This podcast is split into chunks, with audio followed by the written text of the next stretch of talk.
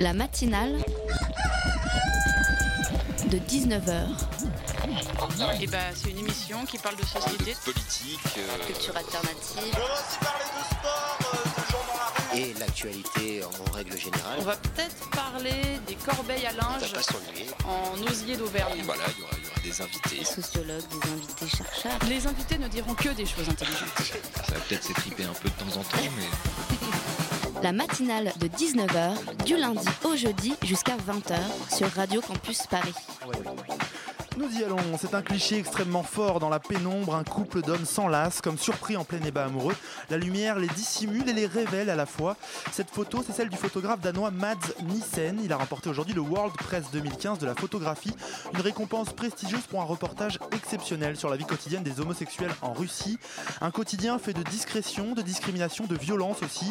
Un quotidien qui rappelle qu'aujourd'hui encore les homosexuels sont réprimés extrêmement violemment en Russie. Et c'est ce type de réalité que doit révéler un bon reportage. Et cette photo, c'est un peu la métaphore du reportage parfait. Pas de voyeurisme, pas de sensationnalisme, mais cela révèle le monde d'aujourd'hui, le monde qui est le nôtre. Alors allez voir avec tous les autres lauréats sur le site du World Press cette photo de Mad Nissen, World Press tout attaché. Sur ce, bienvenue dans la matinale de 19h. La matinale de 19h, le magazine de Radio Campus Paris. Et aujourd'hui, on parle dans quelques instants de la semaine anticoloniale et antiraciste. hein. C'est la dixième édition de cette manifestation. L'idée, c'est rappeler et dénoncer à travers des débats, des visites, des événements, les méfaits de la colonisation et bien sûr combattre toujours, encore aujourd'hui, le racisme encore trop présent en France. Cette année, le thème particulièrement, c'est les crimes coloniaux historiques perpétrés à Paris. Autre sujet, ils font des disques et ils réfléchissent après, c'est ce qu'affirment les dingos du label Ego Twister. Ils viennent d'Angers et soufflent leur dixième bougie avec une soirée demain à l'Olympique Café. Ils seront par téléphone dans la matinale vers 19h35. Enfin, en chronique ce soir, vous retrouverez les péripéties dans la capitale de notre Belge à nous, Alban et Florence vous fera partager la dernière expo qu'elle a visitée. Antiracisme, tornade d'ego, tout ça rien que pour vous, c'est seulement dans la matinale à 19h sur Radio Campus Paris. Tintin au Congo, Astérix et les Gaulois, tête de nègre et pépito, en petites vacances, colonial à Djerba, aux petites blagounettes, raciste de beau papa, encore pire que la cale, j'ai le virus hexagonal, la fièvre coloniale, sexiste et libéral, allergique aux musulmanes, aux SDF et aux tziganes. Eh ouais, camarade, je suis français mais je me soigne, encore pire que la cale, j'ai le virus Voilà ce très bon morceau de Z pour donc euh, démarrer cette histoire de semaine anticoloniale, une semaine pour rappeler les drames de l'histoire coloniale, une semaine pour lutter une fois encore hein, contre le racisme sous toutes ses formes. La semaine anticoloniale et antiraciste, ça démarre samedi là avec deux jours à la Bellevilloise dans le 20e. On aura ensuite la chance hein, d'avoir non pas une seule mais en fait trois semaines d'événements un peu partout en région parisienne. Et pour en parler, on a la chance d'avoir Gisèle Fellendler avec nous. Bonsoir. Bonsoir. Merci d'être avec nous. Vous êtes coordinatrice du collectif Sortir du colonialisme qui organise donc cette semaine anticoloniale. Merci d'être là. Et avec nous aussi le plus belge des Parisiens qui a pris place à mes côtés. Salut Alban. Bonsoir Martin. Alors pour la matinale, tu as travaillé sur ce sujet de la semaine anticoloniale et donc tu as quelques questions à poser à notre invité. Oui, tout à fait, euh, tout à fait, Gisèle, bon, Gisèle Fellener, bonsoir. Euh, Ce soir, on va parler du présent, mais aussi du passé. Euh, et pour commencer cette interview, j'aimerais, euh, j'aimerais avec vous évoquer la lettre que vous avez, que vous avez écrite. En fait, pour un petit peu recontextualiser pour ceux qui nous écoutent, hein, le 4 février, en ouverture de cette semaine En anticoloniale. conférence de presse, en fait. Voilà, vous avez organisé une conférence de presse et un colonial tour, c'est comme ça que vous l'avez appelé, euh, où en fait vous avez emmené les, les journalistes euh, sur les lieux emblématiques des crimes politiques commis à Paris. Euh, il a été rappelé à cette occasion que euh, notamment, enfin notamment par des, des avocats, par des proches des personnes qui ont, qui, qui ont été assassinées, les conditions euh, dans lesquelles ces, ces meurtres, ou enfin ce que vous appelez ces meurtres ont, ont eu lieu. Ah, je les appelle pas, c'est des meurtres. Ce sont des meurtres Oui, et une lettre a été rédigée euh, pour interpeller Christiane Taubira, donc la, garde des Sceaux, pour qu'elle se prononce sur l'imprescriptibilité, j'y arriverai, oui. des crimes politiques dont les commanditaires sont euh, connus. Donc le fait qu'on puisse pas sortir dans toute impunité plusieurs années après. C'est-à-dire en fait que le Colonial Tour, comme on l'a dit en, en intro, c'est donc une conférence de presse. C'est la troisième édition de, de ce format de conférence de presse. Les premières années, c'était consacré surtout euh, à l'esclavage, à la traite, aux entreprises qui ont pro- proliféré, j'allais dire, qui ont prospéré euh, sur ce marché Et triangulaire. bah, comme par exemple euh, Béguincet, qui a toujours pignon sur rue, comme Bolloré, qui continue par des méthodes france-africaines à perpétrer euh, ce qui s'est passé pendant la colonisation. Et quand vous disiez euh, on va parler du passé, en fait le but de notre collectif c'est surtout d'articuler effectivement l'histoire et la mémoire, mais avec les luttes actuelles et les discriminations qu'on peut qualifier pas de dire euh, ça c'est du passé. Mais non, parce que c'est justement ce que nos, nos objecteurs euh, nous, nous, nous balancent systématiquement à la figure, genre la colonisation c'est fini. Oui, tout le monde a eu son indépendance, etc. Enfin, oui, enfin, indépendance. C'est-à-dire qu'elles ont été plus ou moins octroyées. Une indépendance, ça ne se donne pas, ça se conquiert par la lutte. Et quand on voit effectivement comment les ex, avec des gros gros guillemets, puissances coloniales, tentent de garder la Mhm. main sur les régions qu'elles ont autrefois occupées. Alors, juste pour citer un exemple, les guerres coloniales au Mali, l'opération Serval, tout ce genre de choses. Il y a énormément de leviers qui permettent aux ex-puissances coloniales de rester sur place. Voilà. Cette année, on a changé de thème, effectivement. C'est ça, oui. Alors, alors, vous, vous appelez dans votre, dans votre charte en fait à, à sortir du colonialisme. hein. Ah oui, C'est-à-dire à, à la fin des pratiques Mhm. postcoloniales. Et vous vous appelez dans, dans cette charte à beaucoup de choses, hein, notamment la régularisation des sans-papiers, la fin des rafles, des expulsions, l'égalité des droits entre Français et immigrés. Alors, est-ce que vous n'êtes pas un peu trop ambitieux? Euh, moi, je dirais pas que c'est de l'ambition. Est-ce que avoir le projet de l'égalité des droits, c'est une ambition? Non, il me semble que c'est effectivement un projet social. Mhm. Je veux pas dire sociétal parce que c'est souvent le mot qu'on utilise pour dépolitiser les luttes. Donc c'est un réel projet politique et social que d'atteindre l'égalité, sans laquelle il n'y a ni vérité ni justice. C'est ça, pour vous, vous êtes vraiment dans une lutte politique? Absolument. Est-ce que c'était dans ce but-là que vous avez notamment adressé cette lettre à Christiane Taubira? Qu'est-ce que vous demandiez exactement Alors, à la, à la Cette lettre, en fait, il se trouve que sur Paris, on va dire qu'il y en a une quarantaine de répertoriés, sur la France, une cinquantaine de crimes politiques. Oui, il y en avait et des très connus qu'on défie la chronique. Absolument. On pense à- On a quelques noms, hein, Amokran, euh, Oul- Oulda Ouida, euh, Mahmoud El Al Amchari. Amchari. Oui. Désolé pour la prononciation, mais c'est c'est vrai Ouais. que c'est. c'est Ou Mehdi des- Ben Barka. qui a Mehdi Ben Barka, voilà, dont le fils- dont le euh, travaille avec nous et sera présent à l'inauguration du salon anticolonial. Tout Et donc fait. il y a eu la puissance coloniale, donc la France, a commis ces crimes euh, aidés par des services secrets d'autres euh, d'autres États. Alors on va citer, oui c'est un peu classique, les États-Unis, Israël, voilà, sont des, des États qui effectivement se permettent ce, ce type d'ingérence pour régler leur, leur, leur propre, euh, leur propre conflit interne. Et nous, ce qu'on a eu envie de, de, de monter, c'est alors à la manière des commissions vérité et justice, mais pas exactement ça, parce que Mhm. juridiquement, c'est pas Donc, C'est des totalement réalisable. commissions qui, après des génocides, notamment Rwanda, Voilà. etc., ont permis de discuter, on va dire, de ce qui s'est passé de et poser- de- de de poser, poser les les rôles de faits. chacun. voilà, de, les po- faits de de chacun. poser les faits parce qu'on demande toujours en parlant de la colonisation de tourner la page, mais une page ne se tourne pas sans qu'on ait lu le livre avant. Enfin bon, c'est une expression un peu stupide, Mhm. mais, mais ça veut Ça effectivement dire clair. ça. Et, et donc, ce que vous demandez concrètement à la Albert. garde des Sceaux, c'est une imprescriptibilité pour ces crimes-là. Imprescriptibilité, c'est vrai que c'est pas le mot le plus sympathique à J'ai des problèmes avec les prononciations. Mais j'en aime aussi des mots comme ça que, sur lesquels je pense qu'au Scrabble, ça fait des scores pas mal. Donc oui, c'était Ouais. imprescriptibilité. C'est-à-dire, on lui, on demande surtout, oui, bravo, on demande surtout effectivement que lorsque les commanditaires sont connus, et c'est le cas dans la plupart, dans, tout, dans tous les, les crimes que nous avons répertoriés, lorsque les commanditaires sont connus, il faut être en capacité de- de- d'ouvrir une commission d'enquête. Donc effectivement, nous avons interpellé Christiane Taubira sur ce fait. J'imagine qu'elle est très très très occupée parce qu'elle n'a pas pu encore nous recevoir, mais euh, nous ne désespérons pas d'avoir un rendez-vous avec elle. C'est en fait le but de, de- de l'interpellation, c'est qu'elle nous reçoive pour en parler et voir comment construire cette commission de façon euh, juste, égalitaire, paritaire. Parce qu'il faut le, faut le rappeler, des affaires comme celle par exemple de Mehdi Ben Barka restent encore aujourd'hui totalement irrésolues. Alors non seulement irrésolu, mais surtout oublié, parce que parler, bon, je vois que vous êtes très jeune, mais parler aux, aux autres, aux jeunes peu. peut-être moins conscientisés que vous, ce ne sont pas des noms, euh, voilà. Ah, Il y a eu les attentats contre Charlie Hebdo, vous avez vu le déferlement médiatique que ça a suscité. Mehdi Ben Barka, par contre, ça passe dans l'ombre. Les trois, les trois euh, Ah, c'est c'est militants un nom qui est kurdes. encore connu, en tout cas quelques années Oui. après. Alors lui, peut-être c'est un peu différent, parce C'est- qu'il oui, a parce- vraiment défrayé Et puis parce que c'était un, c'est c'est un enlèvement, etc. Non seulement ça, et puis c'est la tricontinentale, c'est l'émergence de ce qu'on appelait le tiers-mondisme. Mm. C'était un, il, il militait avec le che, avec Che Guevara, donc voilà, c'était une personnalité historiquement euh, extrêmement, extrêmement euh, conséquente. Mais les trois militantes kurdes qui ont été assassinées il y a deux ans sur ordre de la Turquie, puisqu'on parle des puissances qui ont, qui ont commandité ces crimes. Mhm. L'enquête ne se poursuit pas. Il y a aussi eu deux Tamouls. Les Tamouls, c'est aussi un peuple qui en plus au colonialisme, Au Sri Lanka. euh, voilà, au, au Sri Lanka. Et, euh, et voilà, personne ne connaît même ni leur nom, ni même l'existence de ces crimes. Alors, j'ai une question qui, qui est un peu naïve, hein, vous Oh, disiez bah quand, quand on était jeune, mais, mais quand, en fait, en ouvrant un peu le dossier, comme, comme disait Martin tout à l'heure, euh, je me suis posé cette question-là. Euh, en fait, qu'est-ce que vous prenez comme, comme critère pour relier tous ces meurtres entre eux, en fait?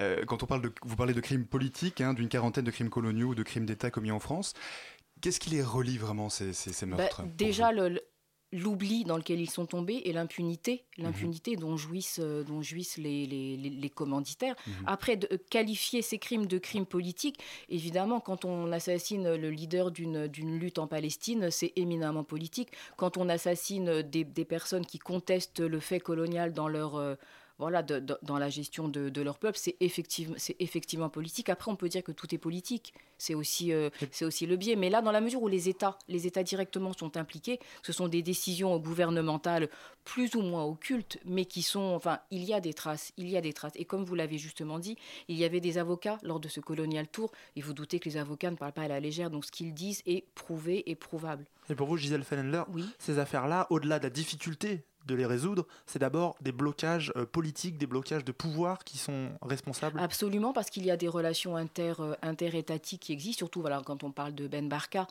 On sait que le Maroc est le, meilleur élève de la France-Afrique, qu'il y a des rapports extrêmement privilégiés, toutes classes politiques confondues, entre les, euh, puissants, on va dire ça avec des guillemets aussi, français et marocains. Le nombre de, de, gens qui ont été ou qui sont actuellement au pouvoir et qui ont des riades au, Maroc. Voilà, il y a des liens très très forts et donc c'est un peu délicat pour des raisons, on va dire, bassement économiques, de, voilà, de, se pencher sur, sur ces questions. Mais, vous, vous, parlez, vous savez, vous y, vous y fort quand même, hein, ah vous parlez d'une quasi-impunité du crime politique en France. Euh, pas quasi, d'une impunité. D'une impunité bah du crime politique. ça sonne un peu comme, euh, presque comme une théorie du complot quelque part. Ah non, non, non. Alors, nous ne sommes pas, je ne suis pas euh, complotiste, conspirationniste. Il se trouve que, encore une fois, des témoins de l'époque, des, avocats, des proches des familles, il suffit de, de dire voilà, Mehdi Ben Barka a été enlevé par les services secrets français et depuis, rien. Donc non, euh, non, j'ai pas l'impression que ce soit du complotisme, au contraire. Ou alors le complotisme est peut-être de l'autre côté pour essayer de faire taire des choses. Mais euh, le fait de dénoncer des choses, ce qui serait complotiste, c'est mhm. de, voir la main d'un voilà, d'un commanditaire mystérieux caché partout. Là, il n'y a rien de mystérieux, ce sont des crimes d'État. C'est ça, donc vous avancez avant tout des, faits. Et concrètement, euh, alors vous dites qu'au niveau politique, c'est bloqué. Et donc je, reviens à la lettre de, que, vous adressez, que vous avez adressée à Christiane Taubira. Mhm. Est-ce que vous en attendez quelque chose? Est-ce que vous espérez un retour de cette lettre? Si je vous dis non, je mentirais. Évidemment qu'on espère un retour. Maintenant, euh, voilà, les politiques sont ce qu'ils sont. Christiane Taubira a une très grande intelligence politique. J'imagine qu'elle va probablement faire répondre par ses services. J'imagine que nous aurons ce rendez-vous. Maintenant, voir ce qu'il en sortira, là, par contre, je suis éminemment plus sceptique sur euh, voilà. Parce que les... Christiane Taubira, c'est pas n'importe quel garde des sceaux, c'est une personne qui a quand même fait, euh, qui a lutté contre l'esclavage, qui a, enfin, qui a lutté, qui a fait reconnaître l'esclavage, etc. Hein. Elle a un rôle particulier. Vous pensez que ça, ça peut jouer? Ben, Christiane Taubira, c'est aussi euh, la personne qui continue à à ne pas abroger la circulaire Alliot-Marie qui pénalise euh, les militants de la campagne boycott des investissements sanctions contre l'apartheid israélien. C'est aussi la garde des Sceaux qui aurait le pouvoir de faire en sorte que Georges Ibrahim Abdallah, qui est en prison depuis une trentaine d'années en France, sur ordre des États-Unis, elle aurait le pouvoir d'intervenir avec Manuel Valls, puisque euh, ça dépend en fait de, très rapidement qui est Georges Ibrahim, Abdallah. c'est un, militant libanais de la cause palestinienne qui a été accusé d'attentat sans aucune preuve et qui est donc en prison, qui est libérable depuis 99 et toutes hmm. ses demandes de libération ont été rejetées parce qu'il faudrait que Manuel Valls euh, maintenant signe l'ordre d'expulsion. Et la seule personne que Manuel Valls ne veuille pas expulser, c'est Georges Ibrahim Abdallah. Et le parquet a plusieurs fois fait appel de décisions qui demandaient la libération. Donc voilà, tout ça pour situer Christiane Taubira. Pas particulière envers Christiane Taubira. Bah, c'est une garde des Sceaux. C'est une garde des Sceaux. C'est-à-dire que le fait d'être femme et noire ne donne pas forcément des points d'avance. Hein, c'est comme ça. Mm. Elle est aussi une femme de pouvoir. Et donc on est en droit d'attendre quelque chose de cette femme de pouvoir. Absolument, c'est la raison pour laquelle nous l'avons interpellée et nous sommes confiants. Parfait, on écoute un peu de musique, on continue à discuter de la semaine anticoloniale sur Radio Campus Paris.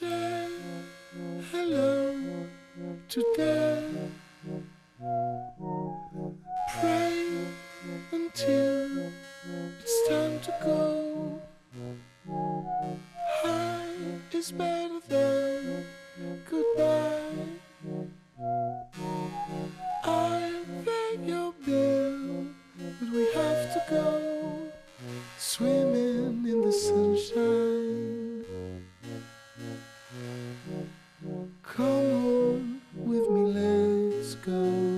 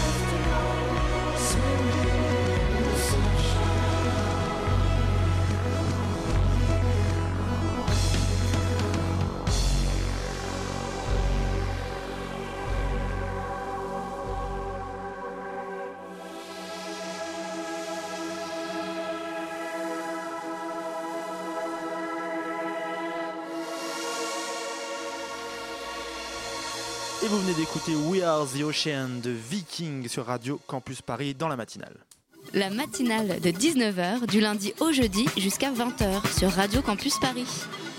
Et donc on parlait de la semaine anticoloniale et antiraciste, ça démarre samedi à la Bellevilloise et on va continuer d'en parler avec Gisèle Fellender du collectif Sortir du colonialisme et Alban de la rédaction de Radio Campus Paris. Tout à fait. Alors, Jeanne Fellender, on va parler un peu plus spécifiquement de ce que vous organisez, hein, donc euh, euh, à partir de, enfin, durant toute cette semaine coloniale, à partir de demain.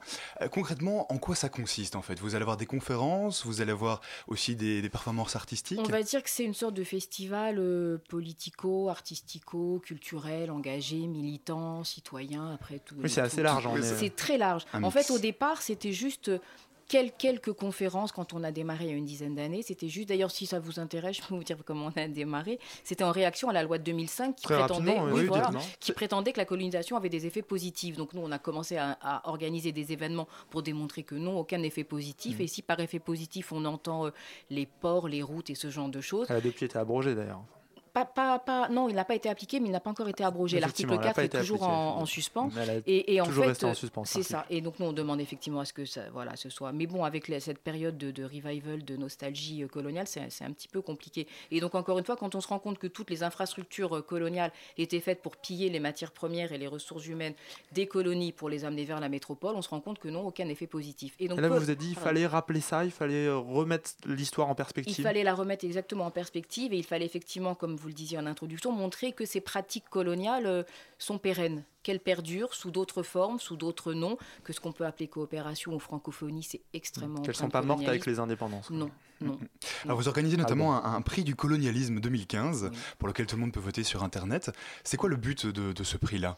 Alors ça peut paraître un peu anecdotique ou voilà, c'est un petit, un petit, allez, on va dire un clin d'œil d'humour, c'est-à-dire que d'année en année, on recense les propos qui sont euh, racistes et colonialistes et euh, on les classe plus ou moins par catégorie, genre catégorie négrophobie, islamophobie, catégorie sionisme, voilà, il y a plein plein de catégories. Et en fait, le, but, c'est effectivement de dire que les verrous ont sauté, que la parole se lâche et que euh, des propos qui, qui euh, voilà, qui normalement n'auraient pas, n'auraient pas. Après, vous allez dire que je suis contre la liberté d'expression, c'est c'est pas du tout ça. Ah, mais J'ai vu notamment qu'un des favoris était Eric Zemmour dans le. dans Alors non, Éric Zemmour, c'est au-delà de ça, c'est qu'on avait envie, mais en fait, comme il pourrait être nommé, nominé sorte de dans prix tout- spécial. voilà, dans toutes les catégories. Donc on s'est dit, on va créer comme une statuette, ça va être le Zemmour d'or, quoi. parce que, enfin, à la fois sexiste, raciste, homophobe, ben, presque antisémite aussi, finalement, puisque les propos qu'il a tenus sur Vichy, ce serait très moyen. Et vous disiez, oui, voilà. il y a des propos qui, qui vont trop loin. Euh, c'est même pas qu'ils vont trop loin, c'est des propos qui n'ont pas lieu d'être. Par exemple, dire, euh, comme Jean-Michel Larquet, le sportif, euh, je- Hmm. c'est la première fois que je vois un blanc courir euh, plus vite qu'un noir, c'est vraiment revenir au racisme biologique du 19e siècle, à l'essentialisation, à l'animalisation des gens et à, à caractériser les gens d'après des, des supposées persistances physiques qu'on leur attribue. Il y a aussi toute Geneviève de Fontenay, Geneviève de Fontenay qui parle d'Algérie française comme un lapsus, mais un lapsus, on sait bien que ça vient pas de nulle part. Voilà. Alors, vous organisez des conférences un petit peu, un petit peu partout sur Oui. différents thèmes en fait? Est-ce qu'il y a un prisme particulier, un thème particulier cette année? Non, Euh, je suis obligée de dire non. Après, bon, alors voilà, la réponse est non. Ça, Maintenant, au cœur de notre engagement dans la lutte anticoloniale, vous, enfin, vous le verrez sur le programme Mhm. qui se trouve sur notre site www.anticolonial.net. On le rappelle. Allez. Voilà, ça sera fait. Euh, la Palestine est vraiment au cœur de notre engagement parce que c'est un, ça, ça- ça concrétise toutes les formes de colonisation qui existent encore aujourd'hui et c'est encore une zone géographique qui se trouve en situation coloniale. Donc il y a beaucoup d'événements autour de la Palestine, mais il y en a aussi autour de la France-Afrique, il y en a aussi autour de la, la Bolivie, des résistances indigènes aux, aux criminalisations politiques dans les pays d'Amérique latine aussi. Mm, mm, tout à fait. Euh, Est-ce que vous attendez beaucoup de monde pour, cette, euh, pour ces, ces conférences, ces événements? Alors on l'espère pour Euh, vous, bien oui, sûr, mais. oui. Bah, déjà au salon anticolonial, donc ce week-end, 14-15 Donc, à la février à la Bellevilloise. Bellevilloise, oui. On est, en général, il y a, allez, on va dire, euh, sur le week-end, il y a à peu près, on va dire, entre 800 et 1000 personnes qui Et ce passent. salon, ce sera des associations de- d'extrême gauche plutôt qui non, défendent, pas etc., qui seront forcément présentes d'extrême gauche, non, non, non, des associations euh, engagées, effectivement, pas Mhm. toutes d'extrême gauche. Euh, Le mot est un peu galvaudé en plus. ouais, un peu- exactement, parce qu'après, on pourrait faire un autre débat sur qu'est-ce que c'est. voilà. Mais alors, en fait, On fera ça la prochaine fois, il n'y a pas de Oui, problème. je reviens. Et en fait, il y, a- il y a un espace qui est réservé au stand de la solidarité internationale avec plein plein d'assauts, dont par exemple Survie, la FASPA, euh, qui sont des assos qui militent sur les questions de France-Afrique, le CADTM sur le- la, la diète- la dette pardon, du tiers-monde. Et en bas, effectivement, il y a deux espaces qui sont, qui sont consacrés à des conférences. Et oui, j'ai envie de dire que cette année, on a la grande chance, puisque... Enfin, elle a pu se libérer. Nous avons invité la fille de Malcolm X à venir et inaugurer et faire un hommage à son père parce que aussi bien Mehdi Ben Barka, dont on parlait tout à l'heure, que Malcolm X, ça sera la commémoration de leur disparition euh, en 2015. Donc voilà. C'est la, donc la dixième édition. Euh, à chaque fois, on revient à cette- ces histoires de colonialisme, des dangers qu'ils ont créés, etc. Est-ce qu'à un moment, on se fatigue pas de devoir toujours répéter, toujours Mais remettre ça en fatiguée. perspective Si, si, et d'avoir l'impression un peu finalement que ça n'avance pas tout ça? Non seulement ça n'avance pas, voire parfois euh, ça- régresse, c'est vrai, mais euh, voilà, quand on est militant, et nous sommes des militants, euh, on n'a on pas du tout, on n'a pas du tout envie de lâcher. Surtout quand on se rend compte qu'effectivement la colonisation a, a- a causé des, des- voilà des, des ravages qui perdurent encore maintenant, puisque il se trouve que tous les on va dire les phénomènes de crimes racistes auxquels on assiste maintenant, ça tombe beaucoup, beaucoup sur les, descendants de l'immigration postcoloniale. Donc il y a vraiment un réel problème. Par exemple, à l'époque où il y a eu une immigration italienne, il y a eu une immigration polonaise, portugaise en France, ça a été extrêmement violent pour eux quand ils sont arrivés, euh, quand ils sont arrivés ici. Mais la génération suivante, on va dire l'intégration, c'était plus ou moins faite. Maintenant, on en est à parler d'immigration de la quatrième génération, comme si c'était une qualité génétique qui se transmettait de, de parents à enfants. Donc la colonisation, elle a ce, ce ravage-là aussi, de continuer à marquer, à, à imprimer les mentalités. Les Et, mots euh, aussi, l'utilisation des mots. Le etc. vocabulaire, oui, effectivement. Et d'ailleurs, alors c'est pas un slogan, en même temps, ça peut sonner comme un slogan, mais le projet, c'est d'abord de décoloniser les imaginaires, puisque c'est euh, c'est à partir de là, effectivement, qu'on peut travailler sur les questions concrètes. C'est d'avoir, effectivement, les mots sont importants, c'est vrai, il faut avoir un esprit. C'est vrai que, par exemple, juste un petit exemple, l'année dernière, l'année dernière, on avait euh, trouvé à Auxerre une chocolaterie qui appelait ses, ses gâteaux Négro et Bamboula. Et quand on l'a évidemment interpellé, ils nous ont dit non, mais c'est un hommage aux tirailleurs sénégalais. Moi, je vois pas en quoi Négro, c'est un hommage à qui que ce soit. Voilà. C'est comme si on disait euh, Bougnoul, c'est un hommage euh, combattant de la guerre d'Algérie. Voilà. Donc, ça veut dire que ces gens-là, de bonne foi, mais est-ce que c'est une excuse, la bonne foi, se permettent de tenir des propos euh, éminemment racistes. Et euh, le racisme, c'est pas une opinion, c'est un délit. Donc cette vigilance, elle doit toujours être, être constante. Exactement. Le mot est très juste. Vigilance, exactement. Gisèle, Alban. Gisèle Fender, euh, on parle, enfin vous, vous parliez à l'instant de, des imaginaires, euh, de, colon- de la colonisation de l'imaginaire, de l'imaginaire au dessin il n'y a qu'un pas. Vous voulez nous parler de l'affiche du festival Oh oui, très bonne idée. En fait, on est absolument ravis parce que nous avons rencontré euh, le dessinateur Vosniak, donc dessinateur du Canard enchaîné, qui nous a offert le, le- le- le visuel de cette édition. Et bon, là, je le montre, mais c'est pas à la Ouais, très télé, donc c'est un peu ridicule. il- oui. Ça reprend la fameuse image de Banania du qui est notre logo et qui montre effectivement à quel point on, on demande aux populations donc de, de- d'ascendance euh, euh, africaine de se conformer à ce qu'on attend d'elles, c'est-à-dire euh, l'image voilà, du bon, image du du Gabon, bon etc. noir souriant qui défend la patrie. Ce qui est intéressant avec ce dessin, c'est qu'on apprend que le personnage se cache derrière ce, ce masque. Bah, c'est pire qu'il se cache, c'est qu'au contraire, il, essaye d'en Ouais. sortir et qu'on lui oblige, on, l'oblige Ah, à, ouais. donner ce visage en fait, alors que finalement non, c'est pas c'est pas son histoire et c'est pas sa volonté. Ouais, ces stéréotypes, pour vous, ils sont toujours extrêmement présents au quotidien? Bah ouais.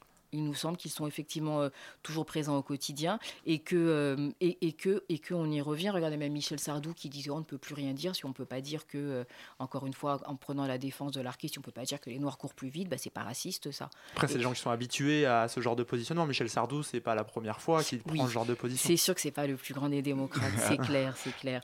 Mais quand même. Eh, Est-ce que quelque part ça touche pas aussi le- l'éducation? Est-ce que, est que Très dans juste. vos actions il y a aussi une part qui est réservée à l'éducation, à l'explication pour les nouvelles Bah, générations Quand on parlait de la loi de 2005, en fait, ce qui nous a vraiment posé un énorme souci, c'est que c'était prévu d'être intégré au manuel scolaire. Donc effectivement, Oui, l'éducation est importante. Et, l'une de- enfin, l'un de nos axes de militantisme, c'est aussi d'avoir une action vis-à-vis de l'éducation nationale pour euh, travailler sur la question des manuels scolaires. Et alors, si je peux me permettre, si j'ai une minute, ce qui est absolument scandaleux, puisqu'on parle de colonisation et que j'ai parlé de Palestine tout à l'heure, l'éducation nationale, maintenant, euh, a demandé à la LICRA, qui n'est pas euh, l'organisme le plus euh, indépendant, on va dire, de, de prendre position sur le conflit israélo-palestinien. Et la LICRA, très très allègrement, fait un amalgame entre antisionisme et antisémitisme. Et quand on sait que c'est ça qui va dans les manuels scolaires, il y a une espèce de levée de bouclier d'énormément d'associations, effectivement, euh, qui luttent pour la solidarité avec la Palestine, y compris d'associations juives progressistes, donc je, je tiens à le signaler, qui disent que c'est absolument euh, inacceptable de demander à un organisme partisan comme la LICRA de, bah, d'avoir la sur main sur l'éducation nationale. Je veux dire, de, de, de, de faire le contenu des programmes. Et vous-même, vous allez parfois dans, dans des écoles, vous Oui. rencontrez parfois des groupes Oui, oui, oui, on a une action envers.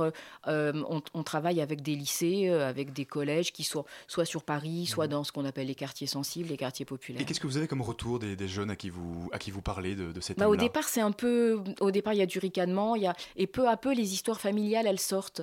Elles sortent parce que c'est vrai que ce sont des gens dont les parents, les grands-parents ont rasé les murs et leur ont dit Hmm. euh, mais tu dois t'intégrer, tu dois montrer, genre tu dois payer ta place pour être là. blanche un peu. Exactement, tout le temps dire que, enfin, te désolidariser des vilaines choses faites par d'autres, voilà, c'est c'est ce qu'on leur demande systématiquement. Et en fait, euh, c'est hallucinant de demander ça à des gens qui sont français et, euh, et voilà, et, et qui font partie de, voilà, du système scolaire français. Donc c'est pas nous, quand on y va, c'est vrai que peu à peu la parole des, enfants se libère et qu'on se rend compte que effectivement euh, dans, certains quartiers, les enfants sont issus de cette immigration, ne connaissent pas leur histoire parce qu'elle ne leur est pas expliquée correctement et que entre les parents qui ont honte de parler et qui leur demandent d'être euh, invisibles et inaudibles pour pas faire de vagues et euh, le fameux roman national français où voilà l'histoire de France elle est faite de hauts faits glorieux, bah, les enfants ont du mal à se positionner, d'où peut-être certaines déshérences. Parfait. Merci beaucoup, Gisèle Fellender, d'être venue vous exprimer donc au micro de la matinale ce soir. Merci d'avoir été parmi nous. Donc, vous faites partie du collectif Sortir du colonialisme. La semaine anticoloniale et antiraciste, ça commence ce week-end. C'est à la Bellevilloise. Ça va durer trois semaines. Tout le programme est disponible sur www.anticolonial.net. Musique.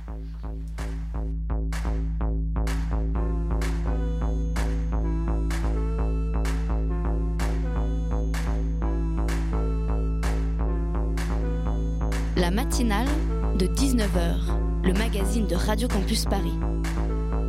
Ravi que ça vous plaise. Mets-toi à l'aise. Je compte jusqu'à 3. 1.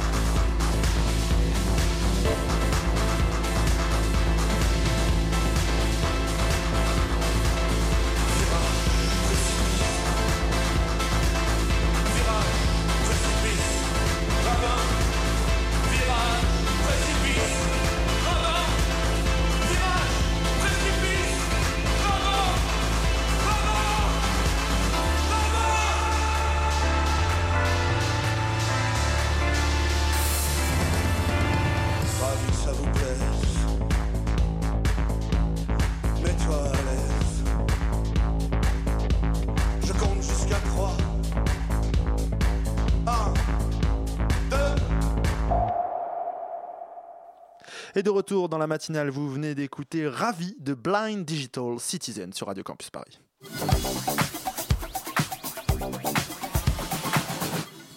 Il est avec nous depuis le début de cette émission. Il nous vient d'un pays où Astérix mangea frugalement, une terre aussi plate qu'une limande un jour de marché, un bout de territoire qui autrefois possédait le Congo, presque un tiers de l'Afrique. Mais ça, mais ça c'était avant le drame, hein, bien entendu. Depuis, Alban, comme nombre de ses congénères, s'est réfugié dans notre beau pays. Et bien qu'il y ait trouvé les lumières de la civilisation, les choses ne sont pas toujours des plus simples. Alors Alban, dis-nous ce qui t'a marqué cette semaine. Magnifique introduction, merci Martin. Français, françaises, aujourd'hui je voudrais prendre un peu de hauteur, monter à la tribune et vous parler de politique. Oh oui, je sais la politique, je n'ai que... Bon, je sais, je sais la politique, je n'ai que des maillougouilles et compagnie, il est 19h34, on est à la fin de la journée. En plus, peut-être que vos collègues vous ont embêté, que votre RER avait du retard, que vous avez mangé votre sandwich de travers à midi, que vous êtes encore dégoûté par Big Malion ou par Leonarda, ou bien plus proche, que vous êtes dégoûté par les gens qui votent FN ou qui ne votent pas, enfin bref, vous n'avez absolument pas envie de parler d'un sujet aussi sérieux, je vous comprends, ça va casser votre bonne humeur et votre entrain. Mais aucun problème, amis français, je vous ai compris. Le changement, c'est maintenant, ensemble, en Belgique, tout devient possible. Donc De Gaulle, François Hollande, Sarkozy en 20 secondes là. Ah, car en Ah, Belgique. Martin, hein, exactement, en Belgique, on mêle les symboles. En Belgique, tu n'as pas un, tu n'as pas deux, tu n'as pas trois, mais tu as bien cinq gouvernements différents. D'ailleurs, en passant, c'est pour ça que quand on me disait qu'en Belgique, on n'avait pas de gouvernement, je disais que si, qu'on en avait un qui ne fonctionnait pas, mais qu'on en avait encore quatre. Et je ne sais pas pourquoi, mais personne n'a jamais compris Ouais, ça. d'ailleurs, je comprends pas. Bah, en gros, c'est un peu un gros cafarnaum. Parce que par exemple, hein, quelqu'un qui habite Bruxelles, eh bien, il peut tout simplement dépendre du fédéral pour sa pension, de la région wallonne pour la culture, de la région flamande pour la sécurité routière, de la région bruxelloise pour les déchets et de la voisine d'en face pour le loyer. Donc bref, c'est très compliqué, on n'y comprend rien. Et je me rappelle d'ailleurs une fois que j'étais dans un bar bruxellois, j'essayais de parler politique tout simplement avec un ami, et soudain, un type qui avait peut-être bu un ou deux verres de tisane est arrivé et m'a dit de toute façon, la politique, hein, on s'en fout Euh, tu sais, en France, il y a- il y, a beaucoup de mecs comme ton beauf là qui partagent le même constat. Alors oui, mais, mais, il y a un mais, il y a une petite différence. Alors bon, ce n'est pas grand-chose, mais c'est un peu comme la différence entre, par exemple, avoir un chocolat pour le dessert à la place d'une mandarine. C'est une énorme différence, Ou ça. bien Alban. d'avoir son train à l'heure ou ne pas l'avoir à l'heure, c'est que la politique, eh bien, vous, en France, ça vous passionne, ça vous titille, ça vous fait descendre dans la rue. Bref, en un mot, la politique, vous adorez ça. Alors non, ne me dis pas le contraire, moi je trouve ça très beau, cette passion que vous avez pour la politique. Vous faites des grands débats tous les 5 ans, et tu as une nouvelle personne qui arrive, et qui te dit qu'elle va tout changer, et tout le monde y croit. Et c'est vrai. Ça marche à chaque fois. C'est vrai, oui, c'est tentant, c'est tentant, je reconnais, de recroire au grand soir, à la grande révolution où on irait tous à la Bastille, et on changerait tout, et les pauvres ne seraient plus pauvres, et les riches seraient moins riches, et votre patron serait gentil, et les maisons seraient en guimauve, et le changement, ce serait maintenant.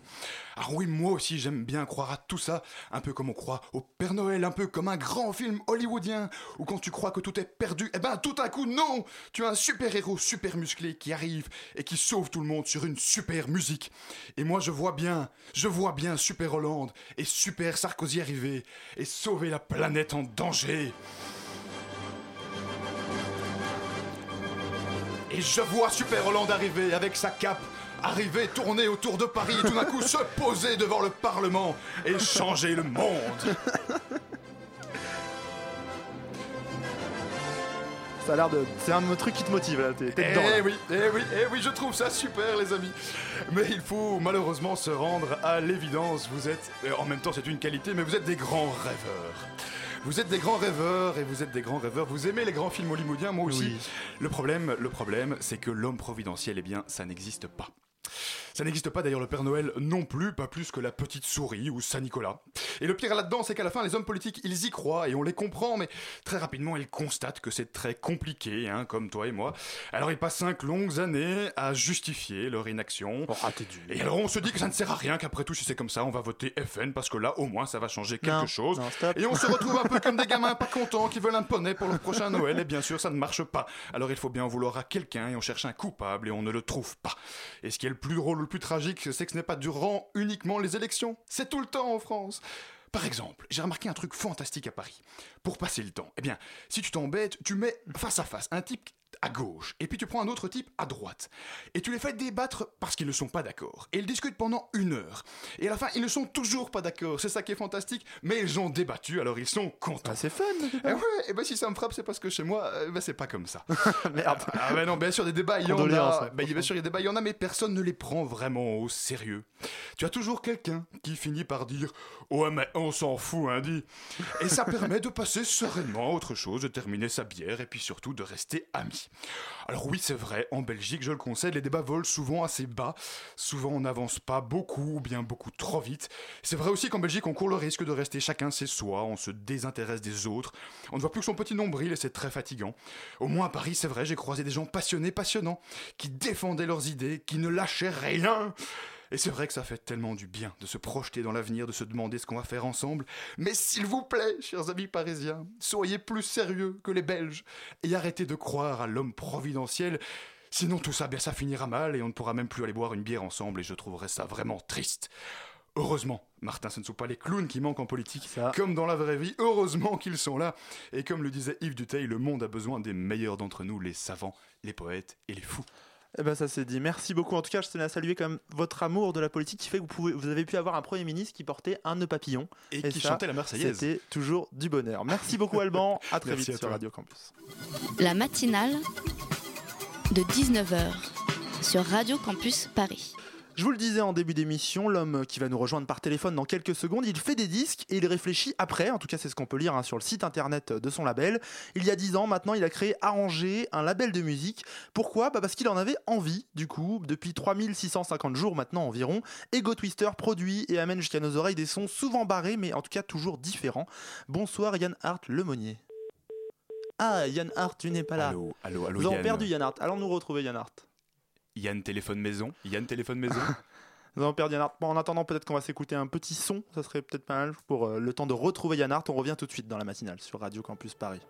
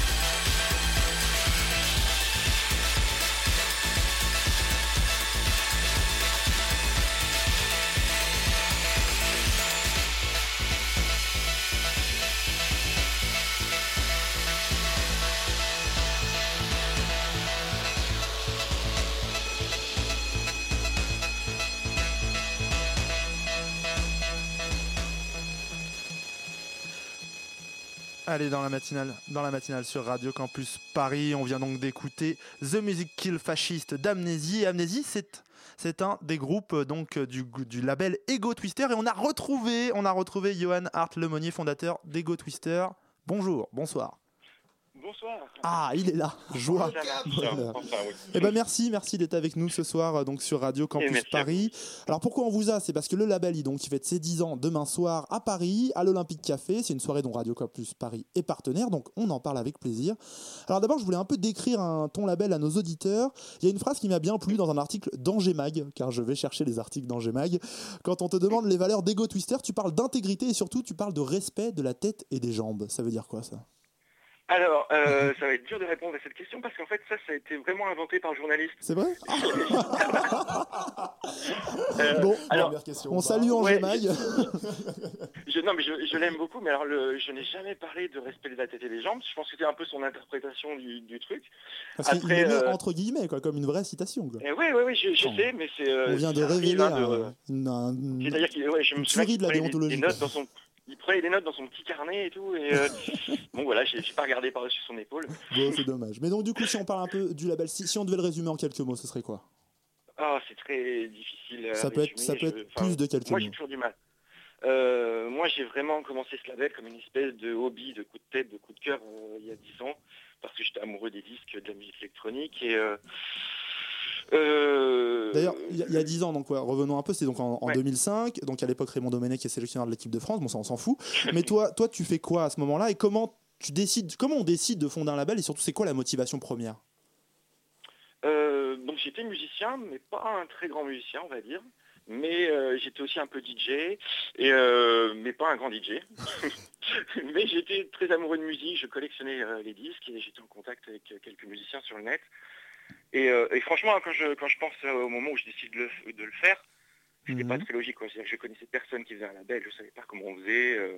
Et on fait comment c'est- Voilà, On dit, quoi, on dit, euh, je crée un label ouais, bon, on trouve des sous, on trouve quelqu'un qui peut préparer le son, puis on appelle l'usine, et puis, puis on se débrouille. c'est parti, on Et on fait imprime, des on erreurs. imprime des CD. Voilà, j'ai commencé par le vinyle directement, on fait quelques erreurs, et puis, puis de fil en aiguille, on rencontre des gens, et, et il se passe quelque chose qui donne envie de continuer. Voilà, c'est... euh, Et pourquoi tu t'es dit, vraiment- je vais créer mon label alors qu'il y avait déjà à l'époque beaucoup de labels, des majors aussi, enfin l'industrie de la musique Ah était ouais, encore ça, plus florissante ça, à l'époque. Tu te demandes jamais ça quand tu crées euh, Tu ta première boîte d'édition, ta radio, ton émission de radio. C'est, euh, t'as juste besoin d'être créatif et, euh, et à un moment ça va s'exprimer par un médium. Voilà, moi j'étais colle- collectionneur de disques, c'est vraiment un truc qui me, qui me touchait depuis gamin, la musique enregistrée. C'est juste, enfin, c'est par là qu'est passée mon histoire avec la musique plus qu'avec les concerts. D'accord. Donc euh, pour garder le pied là-dedans, plutôt que tu vois de, de me dire ben je, je me concentre sur une carrière lambda euh, pour gagner ma vie, j'ai envie de garder ça quoi. De... C'est mon activité musicale, ouais, c'est passé par les disques. Alors, si mon confrère journaliste d'Angers Mm. Mag s'est trompé sur la citation, j'espère que sur ça il s'est pas trompé. Une chose intéressante, c'est l'envie de passer par d'autres euh, circuits de distribution d'Ego Twister. Euh, par exemple, si on veut écouter la musique d'Ego Twister, il n'y a pas besoin d'aller sur iTunes. hein. On va sur un Bandcamp. Alors, Bandcamp, c'est pour ceux qui ne connaissent pas, c'est une plateforme de musique participative. Et ça, c'est un peu l'idée. Non, c'est- pas participatif du tout. En tout cas, il n'y a pas les. DRM, en tout cas. Il n'y a Ouais. pas ces fameux Euh, DRM. Il n'y a pas de DRM, effectivement, mais après ça reste une, euh, une plateforme euh, commerciale de, de vente de musique en ligne. C'est, un- système américain, mais après qui, qui est un peu plus humain, on va dire, que, que, que le fonctionnement de, des iTunes, qui est une espèce de gros distributeur automatisé où tu n'as jamais affaire à, à un être humain, en fait. Euh, donc c'est- comment dire, c'est pas participatif euh, dans le sens où c'est une boîte Mais c'était une volonté mais ou c'est parce que c'était moins cher d'aller là-dessus et euh, c'était bien pratique? Non, alors, c'est pas forcément une volonté non plus, mais mon, mon- mes choix musicaux m'ont toujours guidé vers des artistes un peu différents, euh, un peu donc, donc un peu plus difficiles à promouvoir et à vendre. Et, euh, et- mais euh, j'ai pas d'intérêt moi à aller vers les grosses plateformes de distribution. Voilà, ce sont des choses qui fonctionnent quand tu as une puissance de, de, de communication, de promotion massive, enfin, quand tu es une quand tu es une grosse entreprise, quoi, que tu as un budget promo. Et nous, on est dans des réseaux vraiment dont on s'adresse à des passionnés qui sont plus à la recherche en fait de, de musique que, que de euh, voilà. ce- ce- mes disques en fait, on a déjà essayé. En fait, ils sont ils sont juste perdus au fin fond de la masse sur iTunes. oui, c'est Et, un peu euh, ça. C'est c'est et, difficile de les et faire après, il y a aussi, après, il y a aussi un choix, c'est-à-dire que ce genre de plateforme, moi, c'est pas un truc que je trouve agréable en tant qu'utilisateur, quoi. C'est vraiment du, du- du rayonnage du supermarché. C'est, euh, impossible d'avoir une pochette de bonne qualité quand on achète un disque. euh, Ouais, Il y a un objet cher aussi qui, digital, est- d'ailleurs. qui, reste important pour toi. Ouais, mais même en digital, tu vois, sur, sur iTunes, je- il me semble pas que quand tu achètes un disque, Ah non, t'as file des, un- on des te file listes une de belle image. musique. Voilà, c'est, euh, tu peux pas mettre un texte euh, en téléchargement. une- Enfin, voilà, je trouve pas ça, je trouve pas que ce sont des systèmes très respectueux des, euh, des, euh, des acheteurs de musique. Alors tu parlais un peu euh, de trouver des artistes différents. Alors moi j'ai une vraie question de parisien Yann. D'habitude voilà, quand on reçoit des labels à Radio Campus Paris, des labels indépendants, ils sont basés à Paris, à la limite sur un Lyon, à Marseille, mais à Angers t'es le premier. Alors je voulais savoir, c'est pas trop compliqué de, de rencontrer, de trouver des artistes quand on vit dans une ville de taille moyenne pour dire ça? Non, rencontrer les artistes, c'est- vraiment super facile. hein. Il y a un Mhm. outil qui, qui marche très bien qui s'appelle Internet. Oui, ça marche Euh, bien, j'ai remarqué. et, euh, et en fait, non, non, mais c'est vrai, c'est, moi, il y a plein de musiciens avec qui je collabore depuis 10 ans que j'ai jamais pu rencontrer physiquement. Voilà, j'ai, Ouais, il y en a que jamais vu. avec. Voilà, j'ai des, j'ai un pote au Brésil avec qui j'ai fait des, des trucs euh, depuis le début du label et on adorerait se rencontrer, mais on n'a jamais pu. En fait, non, c'est, pas difficile puisque en fait, les communautés de, de musiciens sont, sont très actives.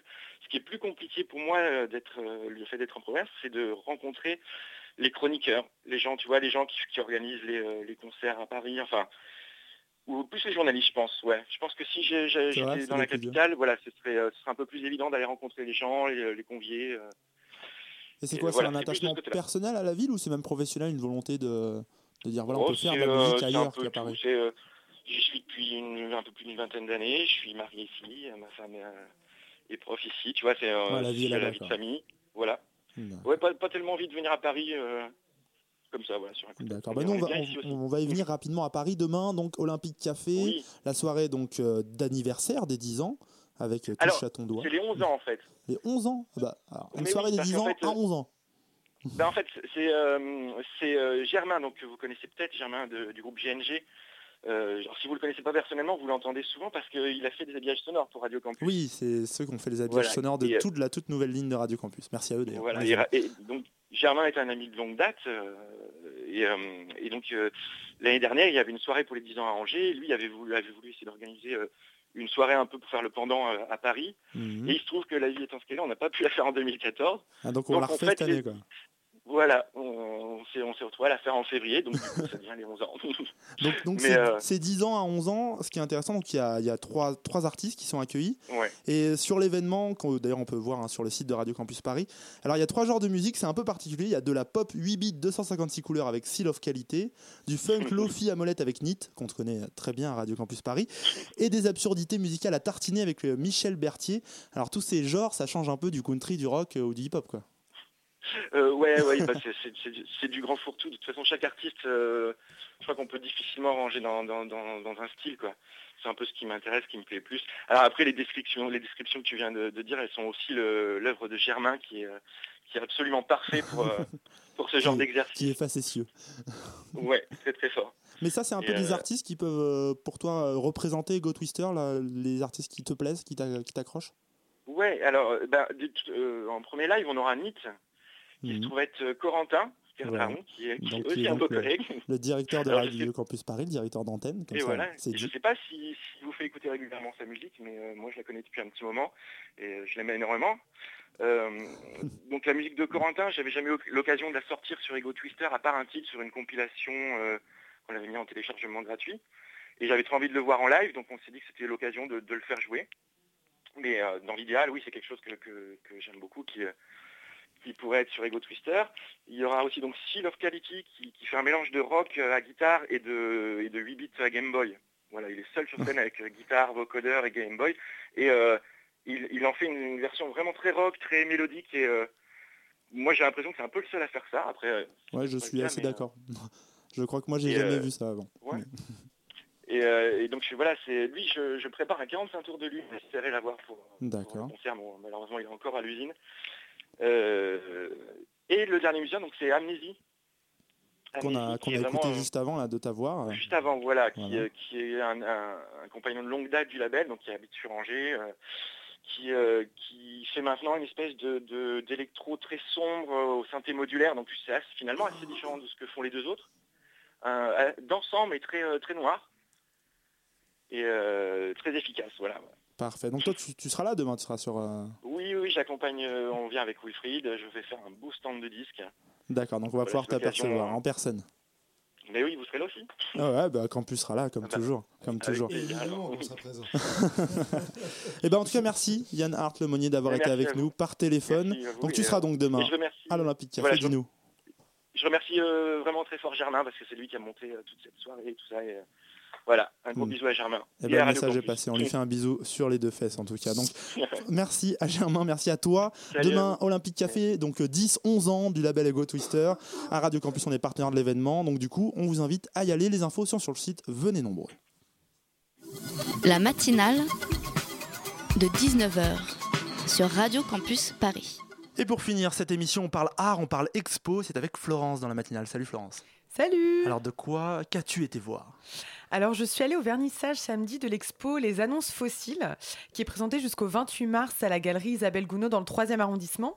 Et alors, Annonces Fossiles, c'est un terme un peu abstrait. Euh, c'est onirique, un peu comme l'exposition, parce qu'en fait, l'exposition présente une quarantaine de tableaux, donc des toiles de petit format, des huiles sur bois, qui sont en noir et blanc. Et en fait, euh, c'est, euh, il y a plusieurs couches de glacis, donc ça fait un effet de reflet qui est vraiment intéressant. Et on peut les voir sous plusieurs angles, on s'en lasse jamais. Et euh, les toiles sont présentées du noir vers un peu plus de couleur. Voilà, et comme c'est un peu comme une pellicule de film, comme un peu un, paysage mental, comme nous en parle l'artiste Aurore Palais. Oui, alors l'idée, c'était de effectivement trouver des lieux qui soient des lieux symboliques. Donc à chaque fois, c'est des paysages euh, qui sont euh, des, paysages qui ont une valeur un, peu littéraire. Donc il y a euh, des îles, il y a des rivages, il y a des fonds sous-marins, il y a une route, il y a des forêts. Donc j'ai essayé de chercher à chaque fois des, lieux qui soient porteurs de porteurs d'autre chose. Alors, porteur d'autre chose, porteur de souvenirs peut-être? Alors, l'artiste Aurore Palais, elle a été diplômée de l'École des Beaux-Arts de Paris en 2009. Donc, elle est toute jeune. Et alors, pour mieux saisir cet univers assez incroyable, euh, on s'est penché sur un tableau en particulier, le premier de la série.